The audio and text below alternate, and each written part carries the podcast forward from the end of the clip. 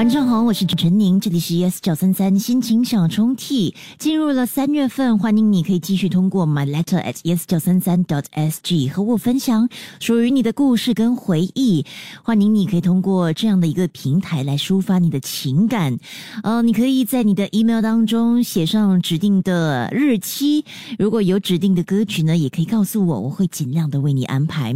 除了是晚上七点五十分会首播之外呢，午夜十二点十分有重。重播，你也可以下载 Me Listen，又或者是通过 Spotify 点击 Podcast 来重温。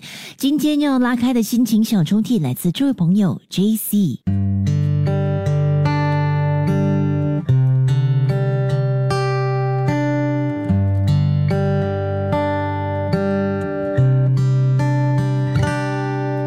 有些心情不是给予他人，而是给予自己的提醒。这是我对自己的提醒。经营一段感情需要的是精力和时间。一段维持了六年的感情，你能想象所投资的是多么的庞大吗？所以要放弃，其实一点都不容易。我们彼此挣扎了很久，拉扯了很久，考虑了很久。终于放手。你我都希望自己拥有一台时光机，如果能够回到当初，能够不踏出友情的框框，或许就不会有今天的折腾。你知道是需要多大的勇气吗？特别是当双方都没有做出承诺以外的事，怎么开口？怎么否认我们一起见的一切？六年，人的一生还能有多少个六年呢？说穿了，我们只不过是害怕重新开始，回到原点，从头归零，然后再次的恶劣循环。因为谁都不能保证下一个会不会抵达终点。当我们同意一同放手的那一刻，我们又不被放过的，必须面对另一道难题。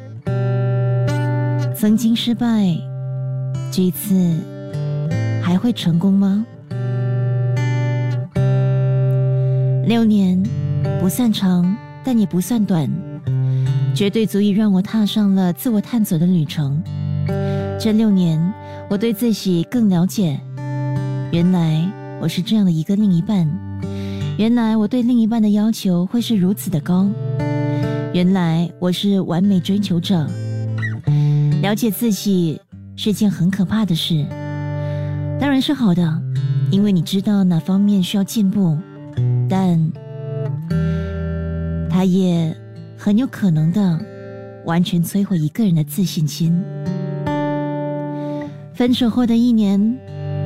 我遇见了一个让我动心的他，这是我从未有过的心动。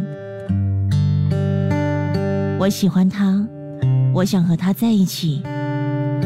然而，我怯步了，我害怕自己重蹈覆辙，我害怕自己的缺点会让旧事重演，自己那么那么多的不足。我能给他的是怎样的永远？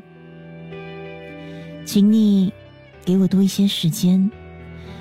准备好了之后，我会第一时刻到你身边。即刻下载 Me Lesson 应用程序，收听更多心情小抽屉的故事分享。你也可以在 Spotify 或 Apple Podcasts 收听。